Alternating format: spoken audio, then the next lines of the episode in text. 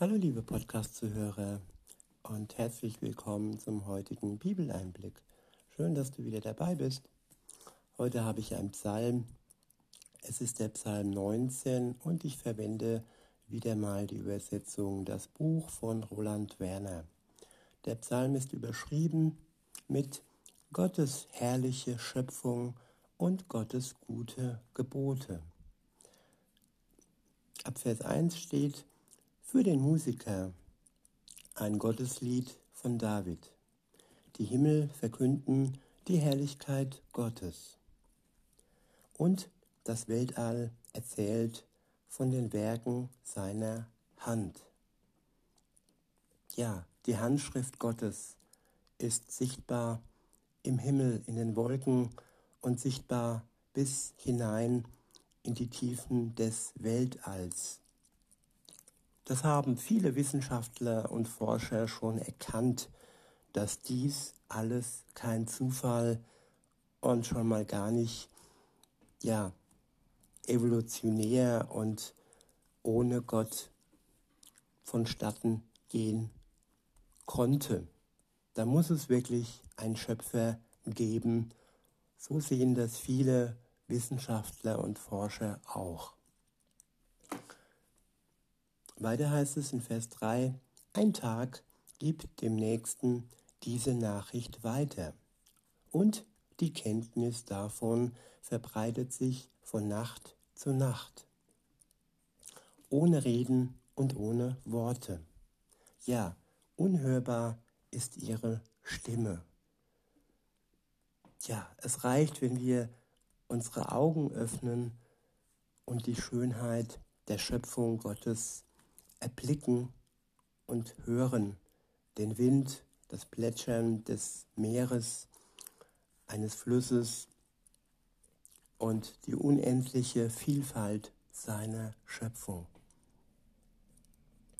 In Vers 5 steht, ihr Klang erreicht die ganze Erde, ihre Worte gehen bis ans Ende der Welt. Dort hat er ja der Sonne ein Zelt aufgestellt. Ja, sie tritt aus ihrer Kammer wie ein Bräutigam, wie ein Sieger, der voller Freude seine Bahn durchläuft. An einem Ende des Himmels kommt sie hervor und zieht ihre Bahn bis an das andere Ende. Nichts ist geschützt vor ihrer Glut. Das Gesetz Adonais ist ganz richtig.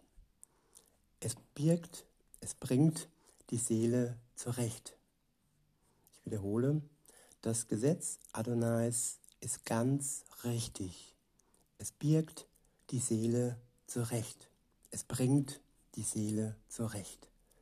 Ja, wenn deine Seele, liebe Zuhörerin, lieber Zuhörer, aus der Bahn geworfen wurde, dann bringt das Wort Gottes deine Seele wieder zurecht. Es bringt sie in die rechte Bahn und es schenkt ihr Heilung. Weiter heißt es, die Vorschriften Adonais sind zuverlässig und geben Weisheit den Unverständigen wiederhole, die Vorschriften Adonais sind zuverlässig und geben Weisheit den Unverständigen. Ja, viele sind sehr wissbegierig und viele nehmen viel in sich auf, viel Wissen aus ganz unterschiedlichen Quellen. Und diese Quellen sind, wenn man sie zusammennimmt, oftmals ziemlich widersprüchlich. Und wenn es eine Quelle gibt, dann ist es ja das Wort Gottes, das uns wirkliche Weisheit in unserer Unverständigkeit geben kann. Durch sein Wort verstehen wir ihn besser und von Tag zu Tag mehr. Weiter heißt es in Vers 9, die Lebensregeln Adonais sind klar. Sie erfreuen das Herz. ja, es sind Regeln für das Leben.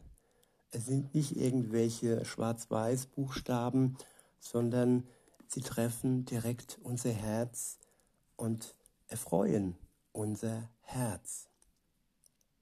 Weiter heißt es, die Gebote Adonais sind eindeutig und lassen die Augen klar sehen.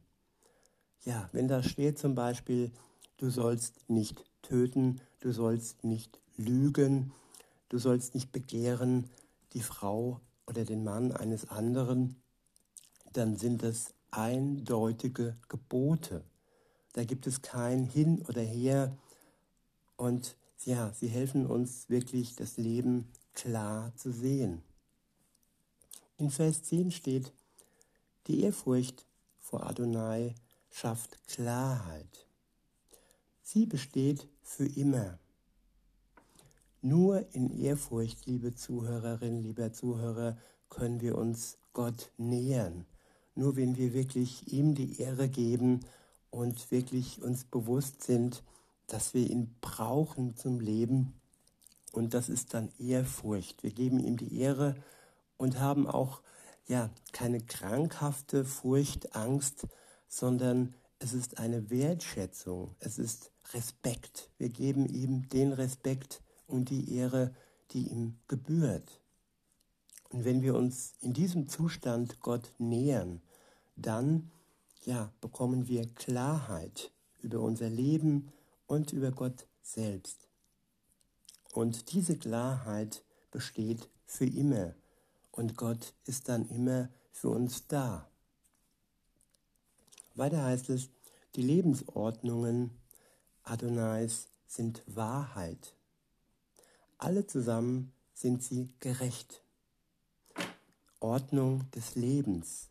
Ein weiterer, eine weitere Beschreibung des Wort Gottes.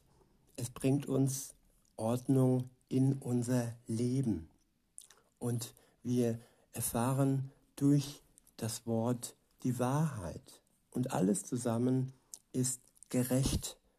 Und diese Gerechtigkeit werden wir mehr und mehr begreifen und erfahren, je mehr wir uns zusammen mit Hilfe des Heiligen Geistes dem Wort Gottes nähern und es Stück für Stück begreifen. In Vers 11 steht, kostbarer sind sie als Gold, als viel reines Gold. Ja, was ist Gold schon wert, wenn man es mit dem Wort Gottes gegenüberstellt? So kostbar, ja, so viele Schätze könnte man niemals anhäufen, um diesen Wert wirklich zu erfassen. Der Wert des Wortes Gottes ist unfassbar groß. Weiter, weiter heißt es, süßer sind sie als Honig, ja, als Wabenhonig. So nimmt dein Diener auch ihren Rat an. Ähm, reichen Lohn hat, wer sie befolgt. Ja, wir vergleichen uns oftmals mit unserem Einkommen. Was verdienst du? Was hast du für eine Rente? Oder was hast du, ja, zum, zum Leben? Aber wer hat schon mal wirklich den Lohn betrachtet, den ihr bekommt, wenn ihr ein Diener Gottes ist, wenn er Gott zur Ehre lebt? Dieser Lohn wird ebenfalls unermesslich sein. Er wird bis in die Ewigkeit hinein reichen. Wir werden versorgt sein bei Gott in seiner neuen Welt, in seinem Reich. Er hat für uns eine Wohnung bereitgestellt, als er zurück in den Himmel hinaufgegangen ist, Jesus. Und wir sind komplett versorgt, wenn wir an ihn glauben. Weiter heißt es in Vers 13, Wer kann alle seine Fehler überhaupt wahrnehmen? Ich wiederhole, wer kann alle seine Fehler überhaupt wahrnehmen? Reinige mich von meiner verborgenen Schuld. Ja, vieles ist verborgen in uns und vieles begreifen wir erst später. Ich hoffe nicht zu spät. Und wenn wir Gott darum beten, darum bitten, dass er uns von unserer verborgenen Schuld reinigt, dann heißt das auch, dass er uns erstmal diese Schuld offenlegt und dass wir sie äh, erkennen und auch bereuen können. Und wenn das so ist, dann kann er uns von unserer Schuld reinigen. Weiter heißt es, bewahre deinen Diener auch vor den Selbstherrlichen. Ja, Selbstherrlichkeit. Da geht es um die innere Mitte, da geht es um ähm, ja, das Ego, da geht es um den Mensch, um die Herrlichkeit des Menschen, des Selbstes.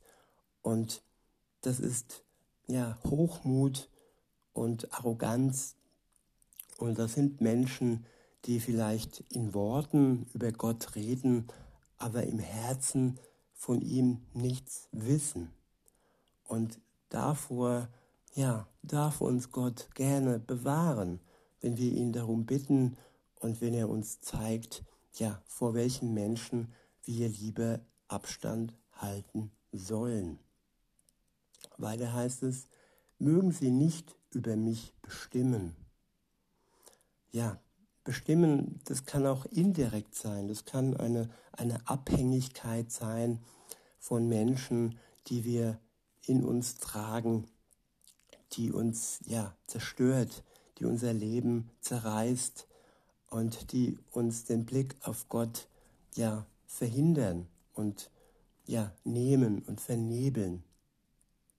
Weiter heißt es, mögen sie nicht über mich bestimmen, dann kann ich untadelig sein und frei von schwerer Verfehlung. Denn Kontakt mit solchen selbstherrlichen Männchen ja ziehen uns auch in Verfehlungen und in Sünde und in Unzucht und in unreine Gedanken. Alleine das ist schon schlimm genug, wenn uns Menschen in unseren Gedanken ähm, gefangen nehmen und fesseln. Auch wenn das nur in uns selbst passiert, wenn das nur unsere eigenen Begierden sind. Und unsere Begierde hat ja nichts mit dem anderen zu tun, aber indirekt schon weil die Begierde durch den anderen ausgelöst wird.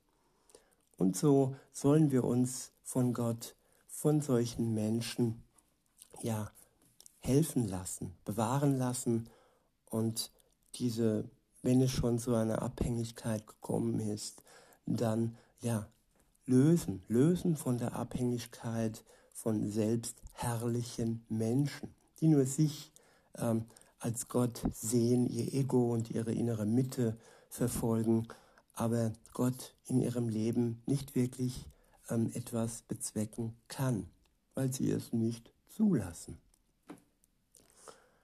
Weiter heißt es, lass die Worte meines Mundes und das Denken meines Herzens deine Zustimmung finden. Adonai, mein Fels, und mein Befreier. Ja, er ist unser starker Fels und er ist unser Befreier aus der Not. In diesem Sinne wünsche ich euch noch einen schönen Tag und sage bis denne.